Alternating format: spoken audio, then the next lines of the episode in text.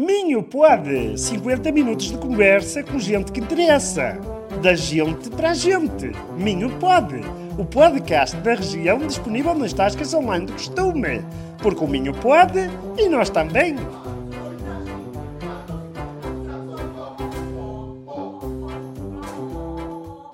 Olá, bem-vindos a mais um episódio do Minho Pod. Hoje temos connosco o Ricardo Correia, que, tal como eu, é um minhoto de coração, portanto, não é cá, não é cá da terra, é, veio, veio de, de, de fora.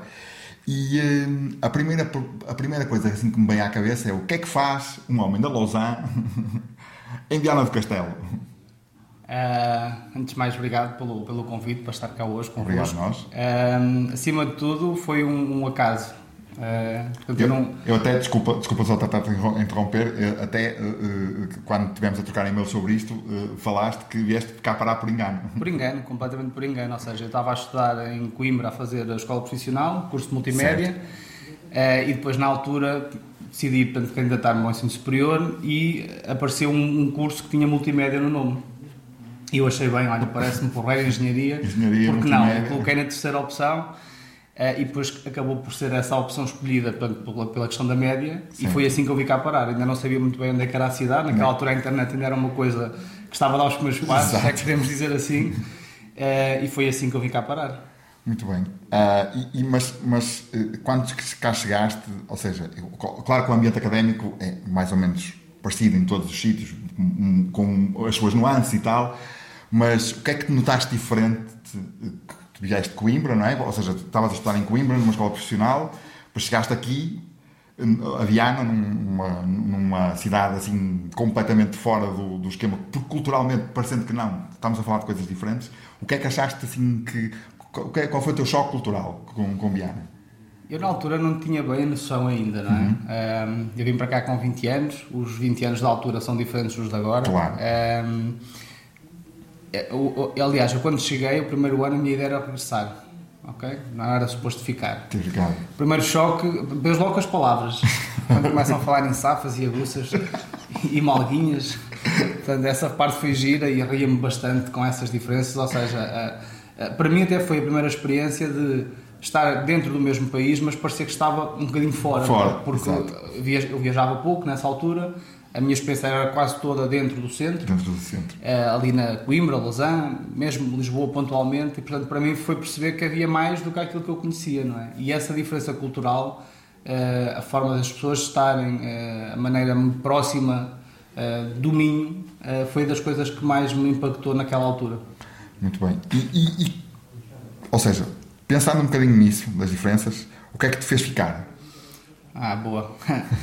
Bem, eu tinha, como disse, a vontade de voltar, portanto, o primeiro ano a minha ideia era regressar uh, e pelo meio, portanto, os meus pais fizeram alguma força para que eu ficasse, normalmente seria ao contrário, não é? Exato. Anda para mais perto. Anda mais perto, exato. Uh, para a minha beira, como se diz. Anda para a minha beira. Como, como também aprendi aqui no Minho nos primeiros anos. Uh, e então, por ser uma engenharia, por eles sentirem que me estava a fazer bem também, não é? Estar num sítio diferente, isso acabou por ajudar a, eu, a que eu ficasse. Exato. Uh, e então eu no, no, primeiro ano acabei por não pedir transferência, ficar cá.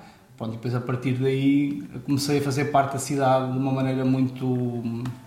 Mais. mais muito próxima mais muito, próxima. e muito especial. Uh, eu começo a trabalhar aqui depois num, num bar. Exato. Eu, já, eu já ouvi falar, ouvi dizer aí que foste, foste RP do famoso Box. Box. Sim. Que era aqui ao lado. Era aqui ao lado. mesmo aqui ao lado, ou, ou, para ali, para o caso. Sim, na outra rua paralela. E, e... e, esse foi um ponto muito importante de viragem, porque eu sempre tentei trabalhar quando cá, portanto, aquilo o bar abriu em 2014, penso eu.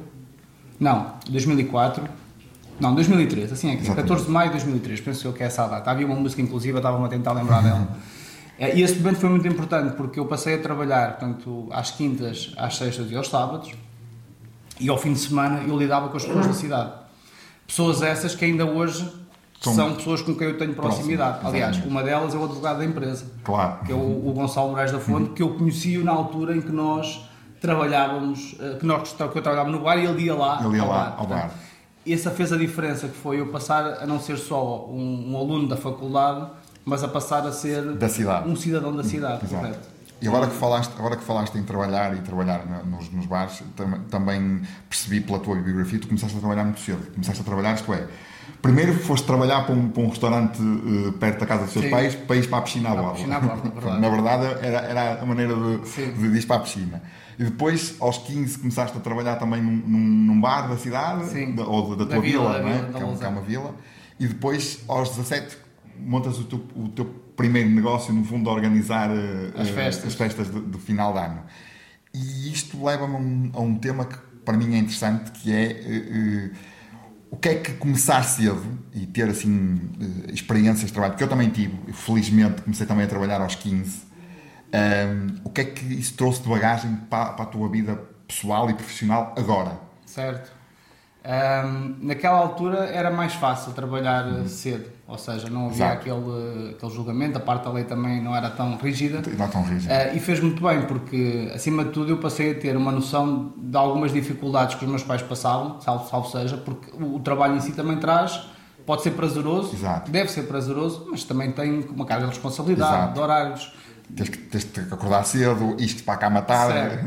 E acima de tudo deu uma responsabilidade de, de ter alguma coisa a meu cargo, ou seja, eu com 14 anos no restaurante, no segundo ano, eu tinha a meu cargo seis mesas de uma esplanada com pessoas estrangeiras. Aprendi as minhas primeiras palavras em inglês, Inglês. para tentar ganhar mais gorjetas. Claro.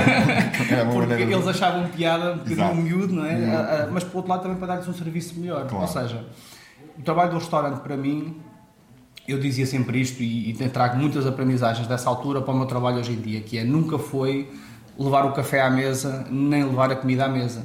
O meu trabalho no restaurante era a experiência que eu criava às pessoas que lá iam Exato. para que fosse o mais prazerosa possível, desde o momento em que eles entravam até o momento em que eles partiam. E isso fazia com que eles regressassem, e mesmo que não regressassem, saíam dali com uma satisfação da refeição que tiveram.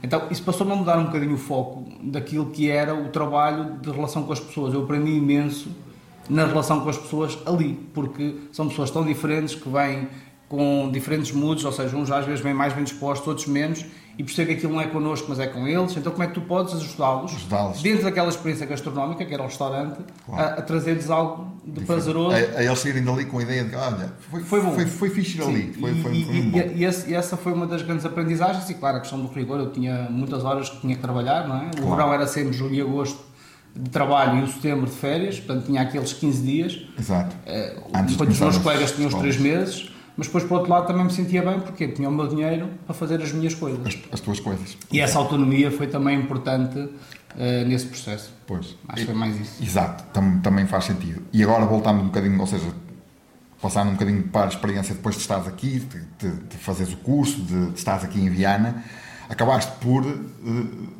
criar uma empresa, junto com outras pessoas, não é? criar uma, um- uma nova empresa eh, aqui em Viana. Que, que, que agora está virada para o mundo também, não é? Certo. Queres falar um bocadinho sobre a, a, a NKDA primeiro e depois a Antail? a- a- Negros que isso, Next, NCDA, é, Antal. Next Kiss and KDA Antal, ou seja, já é, já é a, terceira, a terceira encarnação. Sim, em parte. Ah, esse foi um processo muito, muito engraçado e natural, porque nós, ah, nós estávamos a estudar no último ano, eu fui um aluno, eh, não fui aquele aluno, sei lá, o conceito de brilhante é um bocadinho às vezes estranho, mas eu não fiz os anos normais, eu fiz seis anos de faculdade, Ok. para fazer três, ok? Portanto, eu perdi alguns anos no caminho. Por várias razões, a questão do bar foi uma delas, os meus pais disseram "Ah, é melhor deixares isso e vamos acabar o curso. E o que é certo é que no último ano eu faço essas cadeiras mais quase do que o que fiz nos outros 5 anos. Cinco anos. Mais coisa, menos coisa. Mas por outro lado, essas eu costumo dizer aos meus pais, como forma de tranquilizar, para ir à, à tua pergunta, Exato. Foi por essa razão também que eu acabo o ano com as três pessoas que, as, duas, as três pessoas que montaram a empresa Exato. e duas delas que ainda hoje são os, os- os sócios, juntamente comigo. Neste caso, o Miguel, O Miguel e o Nelson, sim. E o Miguel foi meu colega do último ano, eu costumo lhe dizer a ele, eh, e que, que foi muito também graças a ele que o último ano correu tão bem, porque nós fazíamos uma parelha eh, incrível a nível de trabalho. E nesse ano o Sérgio, que já não faz parte da sociedade, eh, saiu passado 3, 4 anos, tinha outros projetos, mas nós os três inicialmente, quando começámos a pensar no projeto, o Sérgio estava a fazer um curso lá dentro da faculdade que era do Polo Empreende, que era estimular os universitários a fazerem fazer uma empresa. Não quer dizer que tinham que a criar. E depois, com, ah, quando nós decidimos montar o projeto, precisávamos também ter ali uma componente mais forte, então juntámos os quatro. Foi tudo o último ano, ganhámos o concurso regional na altura do Polo Empreende, e então, pá, por que não? e vamos avançar. E montamos a empresa. Portanto, foi um bocadinho uma, uma, uma série de fatores que permitiram que nós pensássemos sobre essa ideia Exato. e já agora vamos lá montar então o negócio, porque o meu plano não era montar a empresa, o meu plano era pôr mochila às costas e viajar pela Europa. Viajar pela Europa. Porque eu tinha estado com muitos alunos de Erasmus no meu último ano de faculdade e essa era, digamos, a minha vontade. Então, depois já coloca-se esta oportunidade e tu tens o comboio, não é? Passa, costuma ser que passa, Passa- uma vez. passa é? uma vez. E naquele caso é ou vou por um caminho ou vou pelo outro e decidi também, eh, pronto, em em conjunto nós estávamos a discutir essa ideia, então avançámos com o negócio e quisemos fazê-lo cá porque queríamos ficar cá a viver. Exato. Esse era também um dos fatores de, Viena. Isso fez, ou seja, não tanto a, a, a, a aquilo que é hoje a Antal, que te fez ficar em Viana a viver, mas tu já tinhas essa vontade, ou seja, já tinhas a vontade de ficar cá. se não fosse viajar pela Europa, era aqui Era que eu queria aqui que ficar. querias ficar. Aqui nós, eh, todos nós, nós passámos aqui os anos da faculdade, anos maravilhosos. Eh, A cidade oferece condições eh, eh, muito boas. Depois é um local que tu tens uma boa qualidade de vida, mas ao mesmo tempo, se precisamos de, de estar num sítio mais movimentado e queremos outro tipo de experiências, Estás Braga, perto, Porto, Braga, Porto, Vigo, Vigo. eh, Lisboa também, esta lógica que Lisboa é longe, quer dizer, não, isto, Portugal é pequenino. A nossa noção de, de distâncias é que É, é, que- é, é, é, é Conforme as viagens que tu fazes, não é? quando mais viajamos, mais noção temos que isto é pequeno. Isto é é? pequenino. Pronto, e isso foi um dos fatores também importantes. Conseguimos ter a praia, não é? para quem gosta, que era o meu caso. Exato. Praia, Sim, o rio, a Monte, montanha, mas a rio. praia principalmente era o meu maior Exato. eh, modo, porque eu tinha muita vontade sempre de praia desde miúdo. Eh, e tu até, tu, tu até és do interior, não é? eu sou mais do interior, sim, a és- Lausanne é um pouco mais do é um interior, é bocadinho da Rio só, não é? Até pessoa sigo na Coai, portanto eu sou ligado à água. A água, tens, tinhas que ir parar ao, ao E- sítio de praia. Certo, certo, certo. E portanto, o- a, a criação da empresa e depois até a, a- a evolução do, do- do- da própria empresa, né, que é a Antal, foi uma construção que vem da ideia inicial. Nós, a nossa ideia inicial era montarmos um laboratório de usabilidade e no fundo era testarmos soluções, eh, soluções de software de outros, de terceiros. Certo. O que é certo é que depois de montarmos a empresa passamos a pagar impostos, não é? Bem, temos que ganhar dinheiro. e temos que fazer algum dinheiro. Pronto, então essa ideia, no fundo, não ficou no caixote, em parte, eh, e começámos a fazer o que sabíamos, websites eh, e a parte de branding. Percebemos que rapidamente que branding não era a nossa, a nossa área, mas trouxemos o conceito do laboratório de usabilidade para aquilo que nós estávamos a fazer. Portanto, e isso também fez uma diferenciação no nosso negócio desde o momento zero. Portanto, a relação de designers e programadores era uma relação saudável, quando na altura era quase eh, designers e, e era quase arquitetos e, e engenheiros. Engenheiros. Parece, parecia que Havia havia um, ali, sim, um muro sim, sim. entre eles. E a é? lógica da usabilidade também era um, afastarmos disso e percebermos o que é que era para o utilizador a sua experiência natural. Quase como uma questão do trabalho. Quando tu fazes o que amas, não é uma coisa dolorosa, é uma coisa prazerosa. E quando tu usas uma aplicação que é natural o uso, a- a- o resultado que tu vais conseguir tirar dessa utilização é muito superior. Portanto, esse foi o conceito que nós trouxemos para dentro da empresa, que não foi desenvolver o laboratório, que na- no caso havia um em Aveiro, na altura na, na SAP, e, portanto, esse foi o nosso conceito de, de- de empresa, que depois, eh, no fundo, definiu todo este caminho de, para a MQDA e hoje para a hoje Antal. para a Antal. Que já é mais isso. Que é muito mais isso. É muito no mais fundo, é uma, é uma transformação ao longo destes 14 anos, não é? Eh, da empresa para chegarmos, e agora ainda temos mais outros tantos para continuar a, a mudar. E agora, exatamente por falarmos nos outros tantos, eh, eh, nós até aqui no link temos feito mensalmente uma, uma talk sobre. Uma talk, uma conversa sobre IA, não é? sobre Ok, inteligência sim, sim, artificial. O que é que achas que isso te impacta? Tens, tens medo que, a- que, que a Antail desapareça Hum. ou que eh, eh, tipo, o, o mundo de software, porque é, é ali que a coisa está mais ou, ou que é usada mais na, naquilo que é o meu entender, embora que nós até no último, último encontro que tivemos aqui falámos muito sobre a indústria e sobre as aplicações na indústria. O que é que achas, qual é o impacto que ela está a ter já agora e que é que- qual é que é a tua visão do que é que vai ser o futuro da IA dentro, dentro do, do, do mundo de software? Olha, eu não, não, não, consigo ser assim muito preciso no tema, mas vou-te passar a minha opinião, a minha visão apenas, ok? Não- algumas coisas tenho lido, obviamente nós também internamente estamos a fazer algum trabalho eh, para que nos possamos, eh, no fundo, dotar de alguma capacidade de produção e de, e de desenvolvimento dentro dessa área. É, é, agora a AI já está há mais de 20 anos, certo? Claro. É, portanto, agora é que houve um bocado deste hype com a questão do, do chat GPT, Chat GPT. e que passou a ser mais massificado, porque já estava a ser desenvolvido. Aliás, nós quando fazemos pesquisas no Google, no fundo está ali muito desses conceitos por trás a, a trabalhar para nos darem os resultados que nós, que nós queremos, Nós certo? Os algoritmos todos que estão por trás. Portanto, há- agora, mim- o meu ponto é, nós medo não devemos ter, porque, porque se nós pensarmos o que era o mundo há 20 anos atrás, e se olharmos para aquilo que é hoje, as coisas acontecem, isso faz parte da evolução.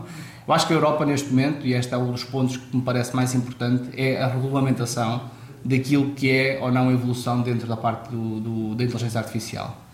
E a Europa está a dar esses passos e- e que bem, porque o que acontece é que as empresas que estão neste momento no, no topo do, do desenvolvimento não querem ter essas regras. Querem ter quase livre trânsito para fazerem Aquilo que o que bem entender. E não pode ser. Porque nós temos que regular de alguma forma. O- agora não me lembro o nome de um, cientista que faleceu, eh, que ele dizia que isto pode ser tanto de bom como de mau. Abrimos a caixa de Pandora na prática. Claro. é? Tudo o que vem a, a nível dos algoritmos que estão por trás e tudo aquilo que é parte da, da AI generativa, não é?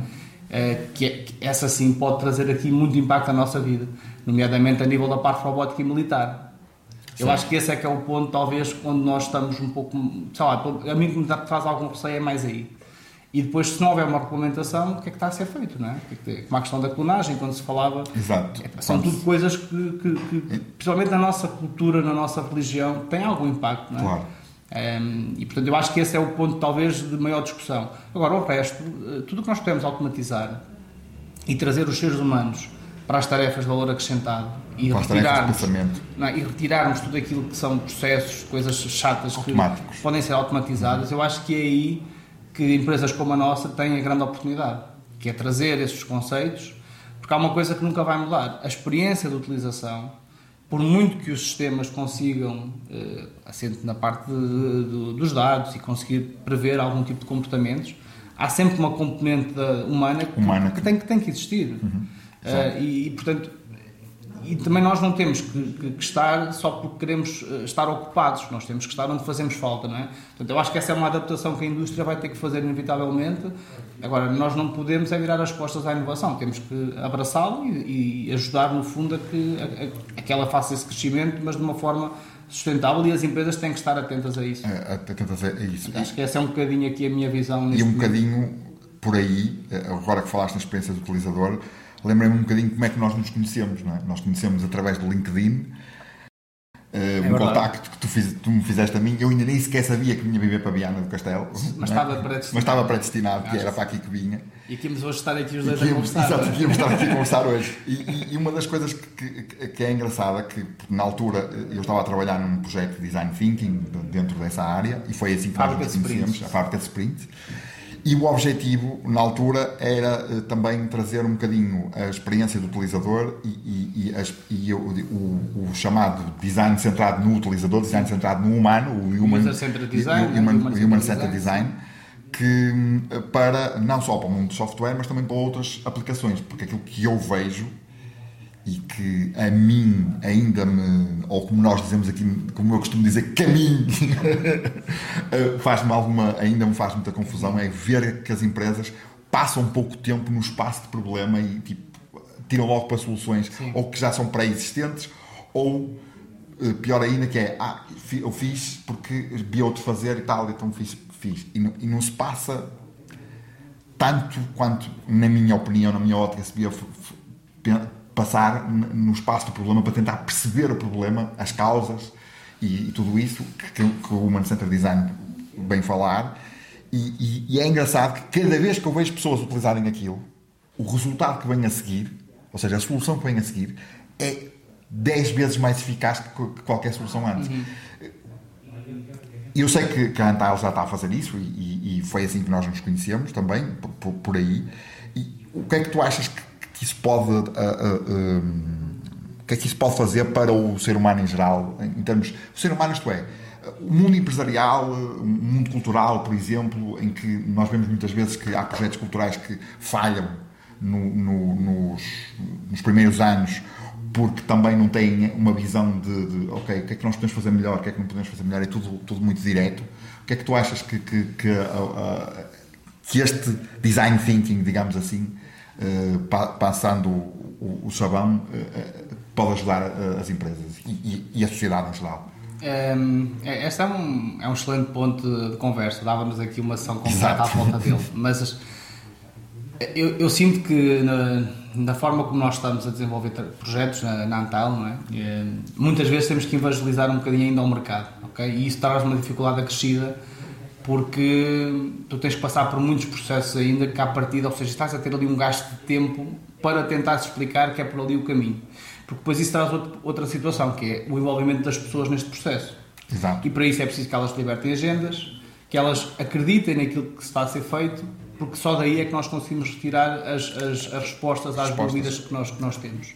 Um, na, na, perspectiva não só de, de indústria, mas na, perspectiva, por exemplo, cultural. Vou, vou, dar um exemplo muito rápido. Eu estive uh, no fim de semana passado uh, num, num, concerto uh, e basicamente eu preparava. Depois uma pessoa como faz isto todos os dias, como lida com projetos, como está sempre a, a trabalhar dentro desta dinâmica de compreender o problema, ouvir as pessoas, perceber o que é que é natural para cada uma das pessoas e traduzir isso depois num produto digital tu não tenhas que pensar sobre, quer dizer, as coisas acontecem, têm uma lógica e é assente nas dores que cada um tem.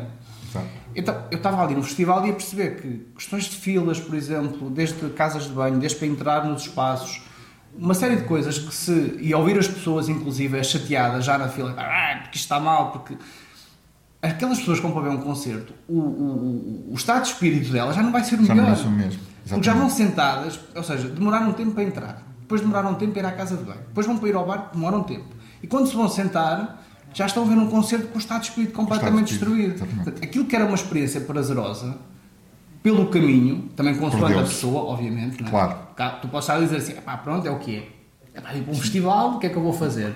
Mas, se, mas o nosso mindset hoje em dia acaba por estar muito também na crítica, ok? Então, eu acho que estes processos podem ajudar a mudarmos um bocadinho ou seja, estando atentos às pessoas. Eu acho que isto pode ser aplicado a tanta coisa, até para as pessoas terem a própria consciência, quando são chamadas a, a falar sobre, que elas próprias podem fazer parte também dessa solução. Exato. E não esperar que sejam os outros a, a resolvê-las.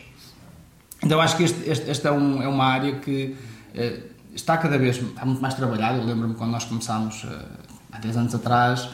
Ninguém falava não, nisto era uma coisa assim muito uh, e no entanto E no entanto, a Stanford School of Design já tem um curso de Design Thinking há mais de 25 anos, certo, que é uma mas, coisa impressionante. Mas não era, pronto, já que se começa a ser algo mais natural e normal, mas pode ser aplicado em tantas dimensões, até nós próprios, nas nossas casas. Se há uma coisa que não está a funcionar bem, pá, se vivemos lá, os miúdos, o, o marido, a mulher, pá, vamos perceber o que é que está aqui a atrofiar, por exemplo, questões de roupa, vamos imaginar Vamos fazer aqui um processo de perceber o, processo, perceber o que é que está a acontecer. Exato. O que é que cada um sente em relação ah, àquele problema em questão. Problema é? em questão. Exato. Eh, e portanto é uma, é, uma, é, uma, é, uma, é uma dimensão que deveria ter, talvez ser trazida para a escola normal, para o Exato. ensino regular, Exatamente. onde isso passasse a ser algo que as pessoas entendessem e, e, e, que no fundo consigam depois aplicar no seu dia a dia. No fundo, é? relação é resolução criativa de problemas. E por outro lado, puxa para a, a parte crítica e tu fazendo parte da solução uhum. e não pôs nos outros essa responsabilidade, essa responsabilidade. que é uma coisa um bocadinho diferente. Exatamente. E, e, são, pequenas, são pequenos passos que eu acho que podem também mudar um bocadinho a maneira como nós, enquanto sociedade, nos comportamos uns com os outros. Exatamente. E, e falaste aí num ponto importante, porque o ponto das agendas é sempre uma coisa muito. que é, nós não estamos focados ou não, já, não temos ainda um mindset para libertar agendas para resolver problemas uhum. e depois, quando já estamos no limite, passámos uma noite ou duas noites, é um bocadinho como a, a história de estudar na escola, né? tipo, a, a, a, gente passa o ano todo, é, relaxa, está tudo bem, e depois no dia do teste, Ei, amanhã tenho teste, tenho que estudar a noite inteira. Eu era, eu era, era é? muito assim. Era, é, é um bocadinho, era, era, um bocadinho por aí. E, e, muitas vezes eh, eh, não se liberta tempo, estou a falar nas, nas nas empresas, mas também nas escolas e por aí fora, porque também, lá está, os, os currículos são extremamente extensos para fazer isso. E, e, e eh, tu estavas a falar dessa dificuldade de, de, libertar agendas dos teus clientes é? para, para, para chegar lá.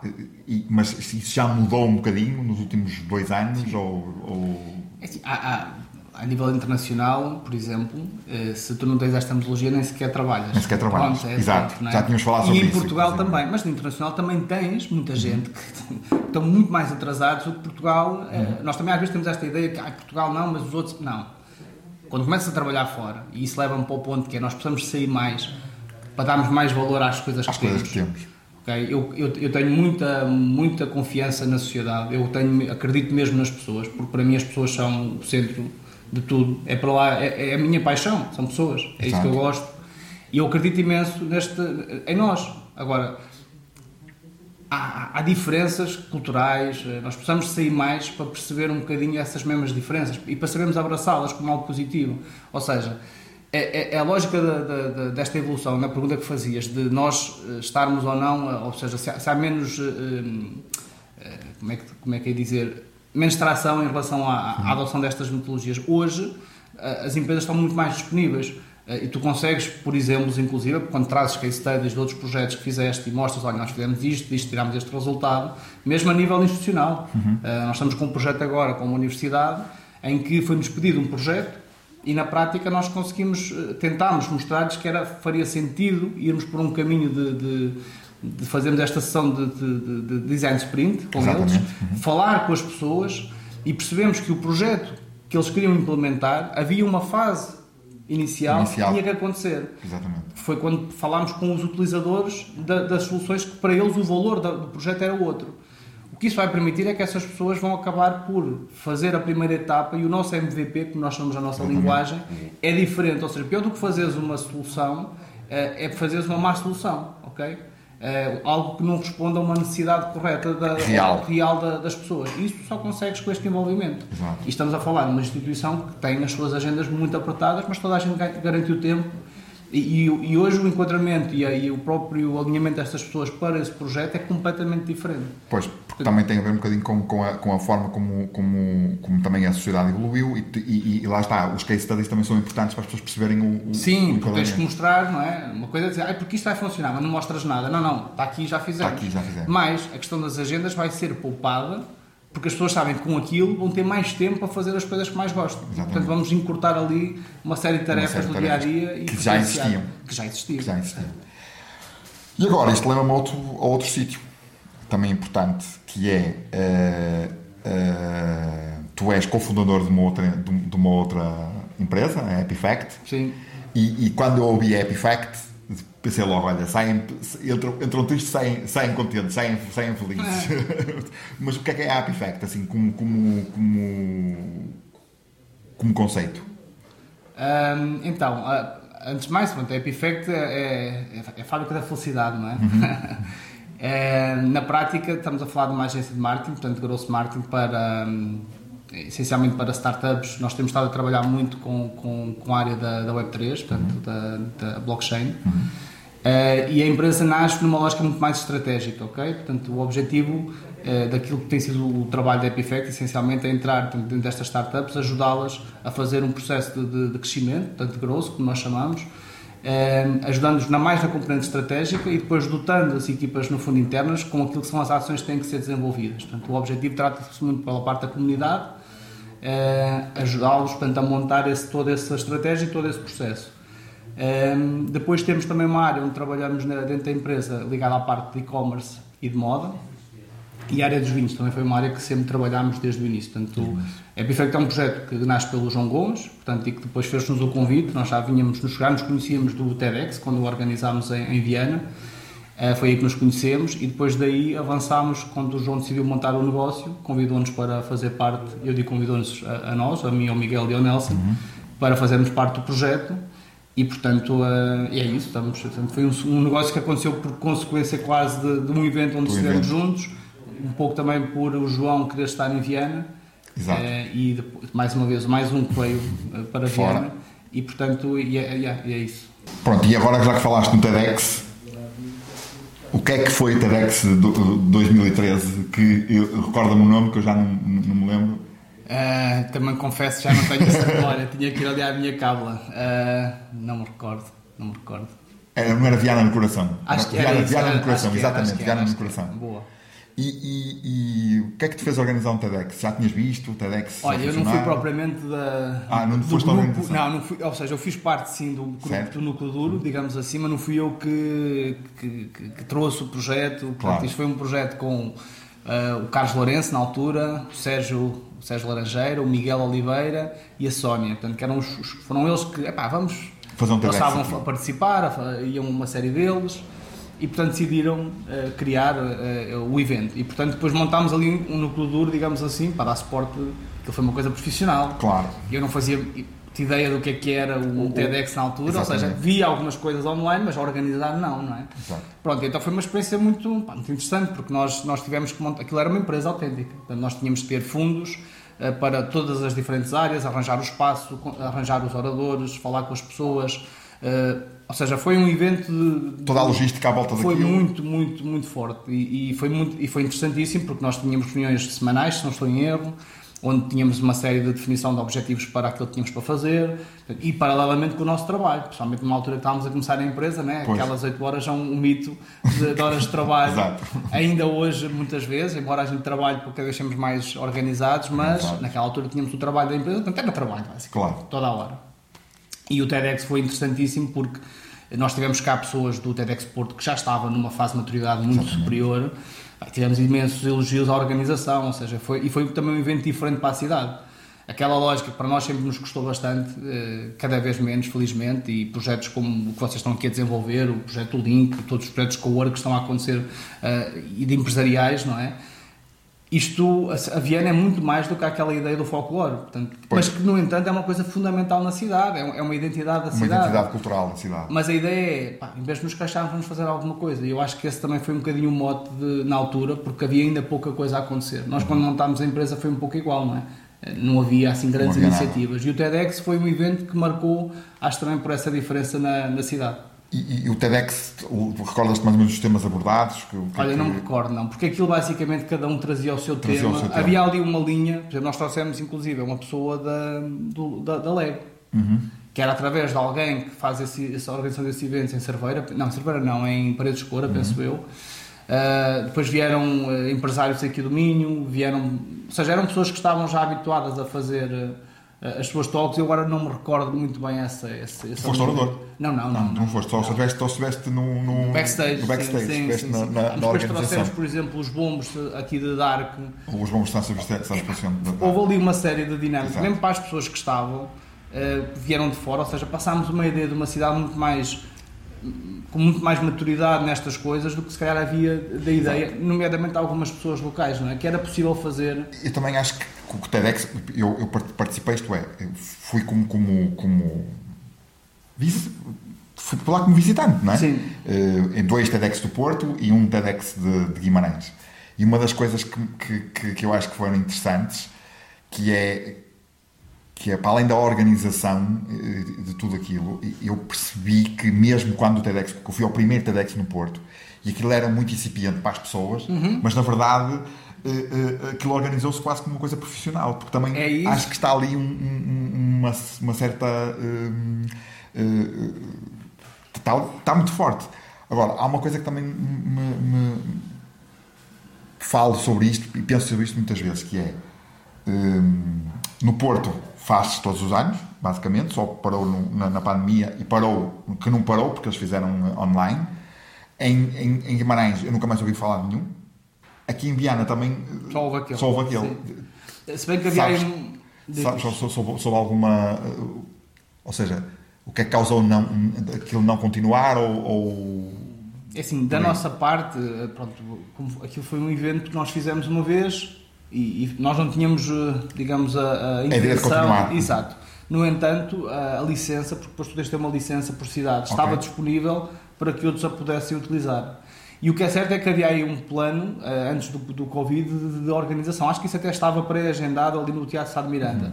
Mas depois, por alguma razão, não sei, eh, não sei precisar, Pois. talvez depois entrou a pandemia e isso ficou em stand-by. Mas havia aí pessoas com interesse de dar essa continuidade. essa continuidade. E nós também tínhamos todo o interesse em disponibilizar todo o conhecimento que tínhamos dessa organização. Claro, claro. Eh, mas, mas foi isso. Nós quisemos fazer um evento pontual na altura, não houve um plano, ainda falámos algumas vezes de fazer dali a 3 anos, 4 anos, mas depois, com o decorrer das coisas, não tínhamos, não tínhamos esse- essa, essa ambição. A vida assim. mete-se no meio, não é? Ah, e não só, e quer dizer, para nós era, pelo menos quem esteve na organização, era aquele marco, fazer uma vez, portanto, fazer cá e depois a partir daí E outras pessoas daí pudessem outras dar pessoas pudessem continuidade. dar continuidade àquilo. Isso mesmo. E também queria falar um bocadinho sobre a tua vida. Eu ia dizer vida artística, mas não é vida artística, é vida, é, é- é vida uma, vida antes de, antes de vir para cá, que foi a tua vida desportiva, não é? Tu foste Sim. federado de, de, de rugby, que é Verdade. um desporto que eu admiro muito, mas não percebo nadinha daquilo. Para mim, aquilo é um bocado chinês. Mas, eh, eh, porque depois também tens as variações do rugby, do, do futebol, futebol gaélico, do futebol australiano, não sei o quê, que portanto, são coisas totalmente diferentes, mas que, que, que são ali variações. E também foste federado de, de basquete.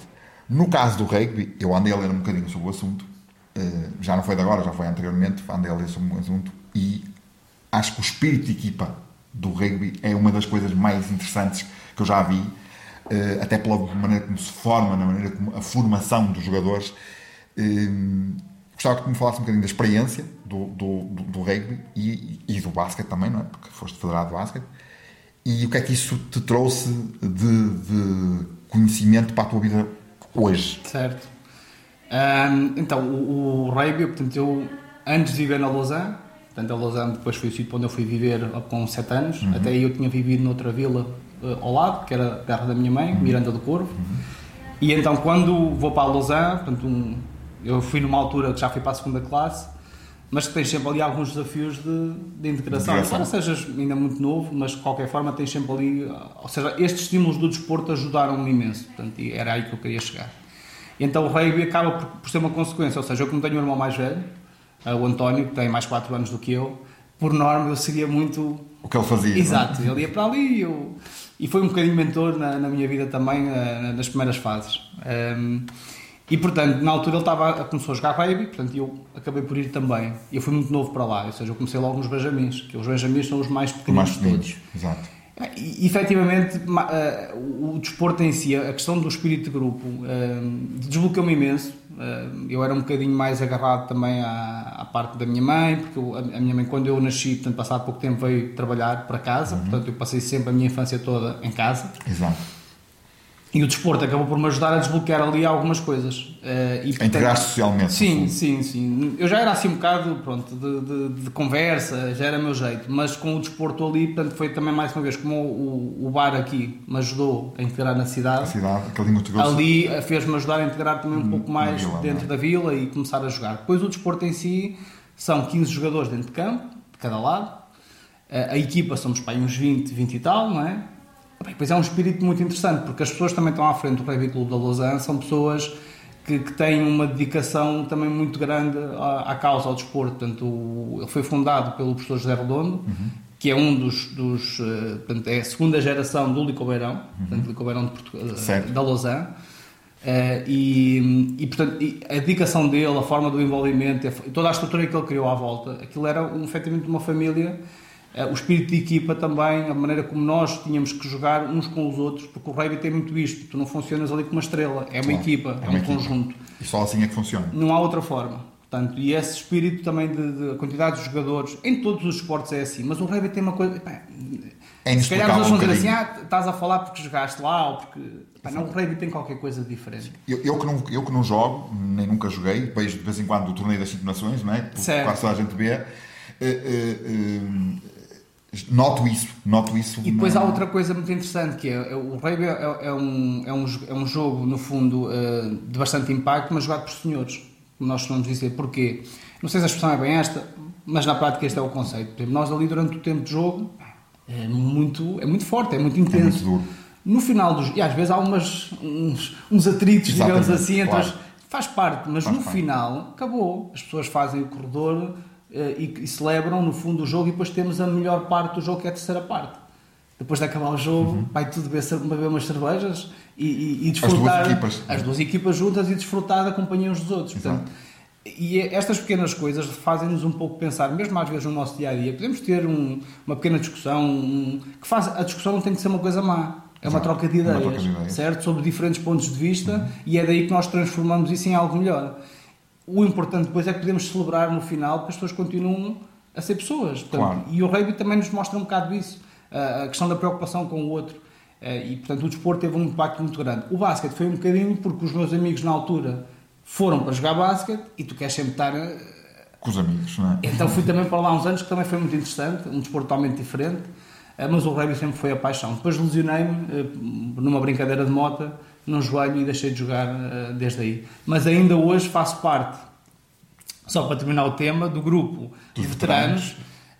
Estive na Lausanne agora há coisa de, de um mês para celebrarmos uma das celebrações dos 50 anos do clube onde houve um torneio com uma, uma série de gente de, de, de, outros clubes, da Académica, que é sempre um bom rival, mas que são amigos, não é? Uh, e então, depois estivemos todos lá, tive com pessoas que já não via há imenso tempo, alguns foram meus treinadores, e com colegas que, jogaram comigo também.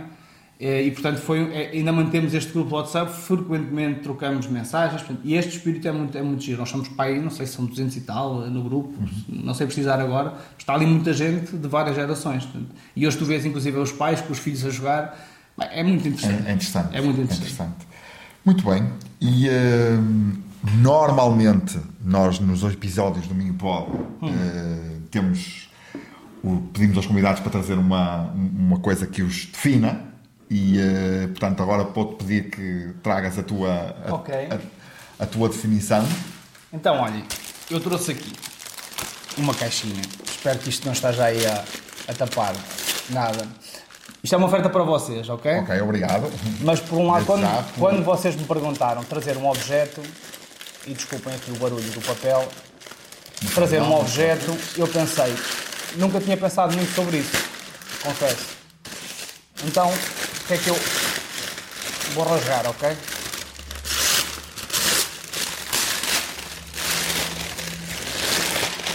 Para além de ser um objeto, para mim, acho que encaixa na perfeição aqui no vosso espaço. Exatamente. Ou seja, trouxe-vos aqui um globo. E porquê? Vai um bocadinho ao encontro daquilo que eu que eu vos dizia, ou seja, eu considero-me efetivamente um cidadão do mundo e, e o globo representa-me nesse sentido, em que tu podes ser incluído, tu podes viajar dentro do teu próprio país. Exatamente. Seja nas tuas próprias regiões, seja nas pessoas que. Ou se calhar pode ficar assim. Ou sim, pode ficar assim, fica mais, mais, mais engraçado com a caixa. Então, o globo representa para mim muito dessa, desse espírito, que é. Eu, eu tive a sorte de fazer Erasmus na minha cidade. Ou seja, eu gostava mais de ter feito fora. fora okay? Mas, depois, por outras questões, não fiz. E, e, e, quando eu tive cá, portanto, quando os alunos de Erasmus vieram a Viana, que é um trabalho que Viana uhum. tem feito muito, muito. A Universidade, o Politécnico, tem feito esse trabalho. É, de trazer para cá cada vez mais alunos de Erasmus, isso traz-nos uma riqueza muito grande. E então, numa fase em que nós ainda para mais estamos, parece que estamos cada vez com mais divisões, com mais, eh, em que as pessoas cada vez se fecham mais, acho que nos faz muito mais, faz-nos muita falta nós próprios sermos estrangeiros. Exatamente. Uh, ou seja, sairmos, andarmos noutros sítios, percebermos que o mundo, uh, que essas diferenças são no fundo a nossa maior riqueza. Exatamente. Okay? E, e, e, e, portanto, para mim, o, o lobo representa muito por isso, porque eu, eu, eu, eu sinto uma pessoa do mundo. E, mas há uma coisa que eu nunca esqueço também, que é sempre que eu viajo, e agora pelo trabalho tenho feito algumas viagens pelas conferências, há uma coisa que para mim é única, que é no momento que eu passo a Ponte Nova e vejo a Princesa do Lima, aquele, aquele monte, aquele, é uma sensação de casa. É uma sensação de casa. Que os do Porto têm a música, né? Quem vem atravessa o rio. exatamente. E eu também sinto a mesma coisa, mas à nossa moda. À nossa moda. É aquela cheira que se fala daqui, Isso, não é? Exatamente. Que é uma palavra tão única aqui do Minho. Tem, gosto muito das minhas raízes da, da Zona Centro. Mas efetivamente, cada vez mais o Minho é a minha terra e a minha casa, ok? Pois. E, e portanto, gosto muito de viajar, mas por outro lado, quando aquele pontinho, aqui, aquele pontinho de se entrar na ponte é... e ver, e ver o, o, o, o ver o, o, isso, monte e o, e o santuário Santa Luzia. Bem, quem ama fica. Quem ama fica, exatamente. E fica mesmo. E sabes que é engraçado que uh, um, a minha esposa também viaja algumas vezes em trabalho, mas dentro do país, não é? E de carro. E, e, dizia exatamente a mesma coisa quando começou, quando veio para cá viver, assim, quando a gente chega a Viana, então à noite, hum. com as luzes da cidade, hum. é uma coisa fantástica. E, e, e, também me leva a um outro, a um outro assunto que, que acho que nós devíamos falar, porque eu acho que hum, no vosso caso, no caso da Antal, o vosso trabalho tem sido muito bem feito nesse aspecto, que é o que é que leva as pessoas em termos de, de felicidade no mundo, de felicidade nas empresas. Principalmente porque é onde nós passamos mais tempo, na verdade. Uhum. É? Eu, eu, por exemplo, passo mais tempo aqui no Link, porque a, minha empresa é aqui, do que passo em casa. Não é? e, e, e, e eu tenho a possibilidade de cruzar-me com muita gente, muitas, porque isto é um co-work, e portanto, muita gente, muitas gerações diferentes, de países diferentes, de culturas diferentes. A minha empresa também é uma empresa de culturas diferentes.